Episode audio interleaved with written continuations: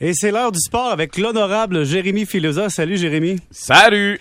Bon, les Alouettes, on dit qu'on va avoir des joueurs au temple de la renommée.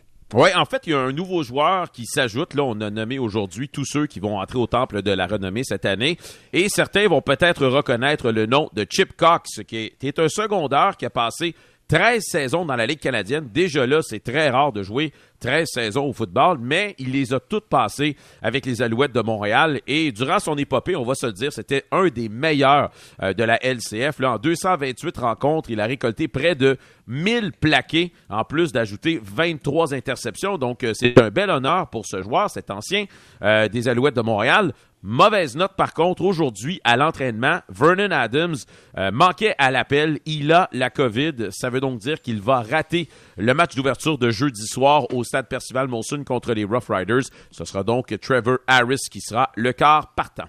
Donc, Arthur Beterbiev est en train de réécrire le livre de record du monde de la boxe québécoise. Oui, c'est assez extraordinaire. Ça, a peut-être passé un peu inaperçu, mais samedi soir au Madison Square Garden, lorsque Beterbiev va passer le KO à Joe Smith Jr. au deuxième round, il s'est emparé d'un troisième titre de championnat du monde. C'est le premier Québécois de l'histoire de la boxe. Et on sait que l'histoire de la boxe au Québec est quand même assez riche. Le premier à, mettre trois ceintures autour de sa taille. Là, il y a des rumeurs qui disent qu'il va aller affronter Anthony Yard en Angleterre cet automne, mais Marc Ramsey nous a dit que le but et le seul but à partir de ce moment-ci, c'est d'aller chercher les deux ceintures manquantes en affrontant Dimitri Bivol. Euh, peut-être à l'automne prochain, on verra. Mais il faut comprendre là, que dans l'histoire de la boxe, sur toute la planète, il y a seulement eu 13 boxeurs qui ont eu à un certain moment donné les cinq ceintures euh, de la catégorie autour de leur taille. Donc, si jamais il arrivait à, bon à concrétiser euh, cet exploit, écoute, on parle d'un boxeur ici qui probablement, éventuellement, rentrera au temple de la renommée de la boxe. Et les Blue Jays vont nous envoyer des joueurs au match des étoiles. Oui, ça regarde très bien parce que les premiers scrutins ont été dévoilés par le baseball majeur aujourd'hui et on, reconnaît plusieurs noms des Blue Jays qui sont en tête de liste. On parle de Vladimir Guerrero Jr., Alejandro Kirk, le receveur, Beau Bichette, euh, George Springer. Il euh, faut aussi euh, pas oublier Alec Manoa qui connaît une saison extraordinaire. Donc le match aura lieu à Los Angeles cette année. On va avoir plus de détails au cours des prochaines semaines. Et en parlant de match des étoiles, ça donne comme ça. Ben aujourd'hui, euh, du côté de la MLS, on a euh, on, a débuté le processus de vote. Donc les gens qui sont des amateurs du CF Montréal peuvent aller euh, sur le site de la MLS voter pour leur joueur favori. Je pense qu'on peut se dire sans trop se tromper qu'un gars comme Georgi Mihalovic risque d'aller représenter l'équipe. On espère qu'il y en aura d'autres. Le match cette année aura lieu au Minnesota. Voilà. Je vois, le nom de Vladimir Guerrero Junior évidemment. Oui de ton point de vue d'expert, meilleur que son père ou non?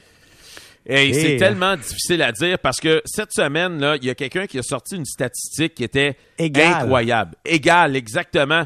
Euh, au même âge, après le même nombre de matchs, ils avaient le même nombre de circuits euh, et le même, euh, le même nombre de points produits, si je ne me trompe pas, là, je me souviens plus de mémoire mais c'est assez extraordinaire. Même si ces deux gars complètement différents, Vladimir était grand, euh, maigre, puissant bien sûr, euh, et qui jouait au champ droit. Vladimir Guerrero Jr. joue au premier. Euh, il est beaucoup plus imposant physiquement, mais tu reconnais un peu dans son élan ce qu'on voyait du père. Et justement, mon fils me posait la question, penses-tu qu'il y a une chance de se rendre au temple à renommée? Je dis, écoute, il est encore très jeune. Lui, sa difficulté, ça va être de garder son poids, justement, à un chiffre raisonnable pour continuer à jouer du baseball majeur de haut niveau, mais ce sont deux athlètes euh, hors de l'ordinaire. Il y a beaucoup de joueurs de la division Est euh, américaine dans, le, dans les candidats, disons.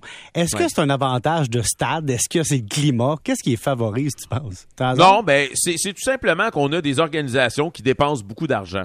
Dans la conférence, euh, dans la Ligue américaine, dans l'Est, tu retrouves les Blue Jays qui sont une équipe qui, depuis 7-8 ans, ont pris l'habitude quand même de, de sortir le chéquier. Les Yankees sont toujours là et cette année vont peut-être fracasser un record de victoire parce que, honnêtement, sont, sont, dans, sont sur une autre planète complètement.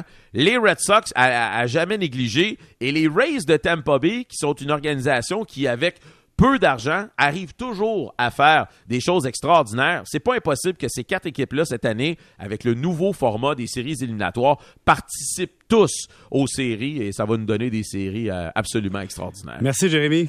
Ça me fait plaisir. À demain. Après la pause, aimeriez-vous ça changer de nom? on, on décide quels sont les critères.